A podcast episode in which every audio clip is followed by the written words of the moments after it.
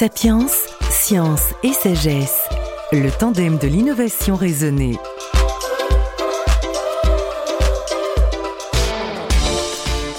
Le surpoids et l'obésité ont-ils un impact majeur sur la santé? On le voit pour le Covid-19 où 50% des personnes malades ou en réanimation étaient en surpoids ou obèses. Qu'en est-il pour les autres maladies? Sapiens fait le point avec Michel Krempf, professeur de nutrition à l'Université de Nantes. Michel Krempf, les personnes en surpoids ou obèses ont-elles une comorbidité spécifique liée au cancer? On n'a pas un cancer qui ne serait présent que chez les obèses. Ça, ça n'existe pas. Par contre, on a un excès de risque par rapport à la population générale qui n'est pas en surpoids. Alors, on, a deux types de cancers qui, euh, surtout, euh, je dirais, sortent la ligne de base. Hein. C'est euh, donc ce qu'on appelle les cancers dits hormonodépendants. Pour la femme, c'est avant tout utérus et sein et pour l'homme, prostate. Donc on dit hormonodépendant parce que ce sont des cancers qui sont très dépendants d'une hormone qu'on appelle l'œstrogène. Et il y a une caractéristique chez les patients obèses, c'est que la cellule adipeuse, hein, l'excès de, masse grasse, par des phénomènes biochimiques un peu compliqués que je ne vais pas détailler, est capable de produire ces fameux œstrogènes, ou un équivalent. Ce qui fait qu'on a une exposition à cette hormone un peu plus importante que la population générale. Et qui explique pourquoi eh bien, on a ce surrisque, alors qui n'est pas majeur, hein, c'est-à-dire euh, on multiplie par un facteur 0,7 à peu près, euh, bon, Bon, on n'est pas au tabac et cancer du poumon, par exemple, on est un facteur 4-5, vous voyez, on n'est quand même pas dans la même euh, intensité de risque, mais il est clair qu'il y a ce surrisque et qu'il faut être particulièrement attentif. Et, notamment, je pense aux, femmes, hein, où on s'aperçoit que les femmes obèses sont beaucoup moins bien suivies sur le plan du cancer du sein, notamment, parce que difficultés, pour plein de raisons qu'on peut parfaitement imaginer, eh bien, euh, elles sont moins bien suivies, alors que ça devrait être exactement l'inverse. Cancer de l'utérus, pareil, le suivi gynécologique est extrêmement important, et pour les hommes, la prostate, hein, c'est clair. Donc ça, ce type de cancer, il faut absolument y penser, sur risque. Deuxième sur risque, tous les cancers, mais surtout le cancer du côlon. Voilà. Alors pourquoi? On a plein de théories là-dessus. Une des théories fait rentrer en jeu une hormone que tout le monde connaît, je pense, qui est l'insuline. Hein. cette hormone produite par le pancréas, euh, qui est très utile pour faire baisser et contrôler notre métabolisme glucidique. Mais quand elle est fortement en excès, elle peut être un inducteur de certains cancers, ou facilitateur, on va dire plutôt. Et on pense que ces sujets obèses, qui ont des taux d'insuline souvent très très élevés, ce qu'on appelle l'insulinorésistance, peut-être euh, sont plus exposés au cancer côlon à cause de ça. Tout ça est une, hypothèse, hein, on est bien d'accord. Mais voilà, donc il faut être vigilant. L'obésité morbide, qui correspond à un indice de masse corporelle supérieur à 40, induit-elle un risque supérieur de développer différentes pathologies en, fait, là, je vous corrige presque, c'est-à-dire que, pas presque, complètement, mais excusez-moi, mais pourquoi? Parce que euh, en fait, il ne faut pas dire que ce n'est qu'à partir de 40 qu'on va voir, à partir, voir les problèmes. Faux. Les problèmes, ils apparaissent de manière très significative quand on est dans le stade d'obésité, c'est-à-dire l'index de masse corporelle supérieur à 30. Et même, il y a une presque linéarité par rapport avec le surpoids, hein. c'est-à-dire 25 euh, à 30 d'IMC. Bon, alors les courbes sont un peu exponentielles en fait, hein. mais vous voyez quand même quelque part, dès qu'on en excès de poids, on augmente son risque de complications. Alors on a parlé du cancer, mais il y en a d'autres, hein. le cardiovasculaire, le pulmonaire, tout ce qui est hépatique, euh, gastro-entérologique, tout ça existe, le rhumatologique aussi, vous voyez.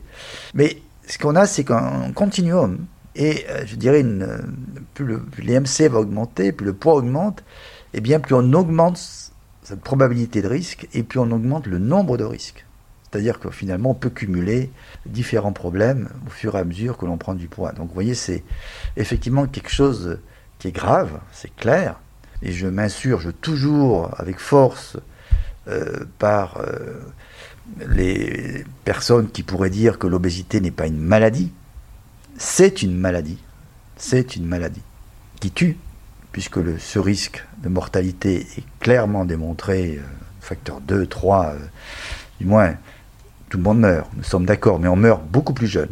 C'est ça qui est important par rapport à sa tranche d'âge, et souvent dans des conditions difficiles, c'est-à-dire que finalement les complications que l'obésité a générées donnent une fin de vie qui n'est pas toujours très, je dirais, euh, jamais agréable, mais enfin un peu plus difficile. Le surpoids ou l'obésité rendent-ils les opérations chirurgicales plus difficiles? Techniquement, il y a certaines opérations qui deviennent plus complexes, on est bien d'accord, mais surtout, euh, je dirais, certaines interventions, les, les, chirurgiens, par exemple orthopédiques, sont toujours très hésitants à aller opérer un patient et mettre une prothèse, euh, alors que finalement, des complications fréquentes hein, des, des, patients obèses, et ça se comprend très très bien, c'est qu'on met en surcharge sans arrêt les articulations, sur le dos, hein, les lombaires, les hanches, les genoux, eh bien, euh, la pression permanente, c'est comme une voiture. Hein, les amortisseurs s'écrasent de plus en plus, et tout ça va créer de l'arthrose, ce qu'on appelle donc les, les, les gonarthroses, les coxarthroses, l'arthrose de hanche, etc. Et donc, ce sont des patients qui ont très souvent ce type de problème et qui sont très handicapés dans leur quotidien à cause des douleurs que ça génère.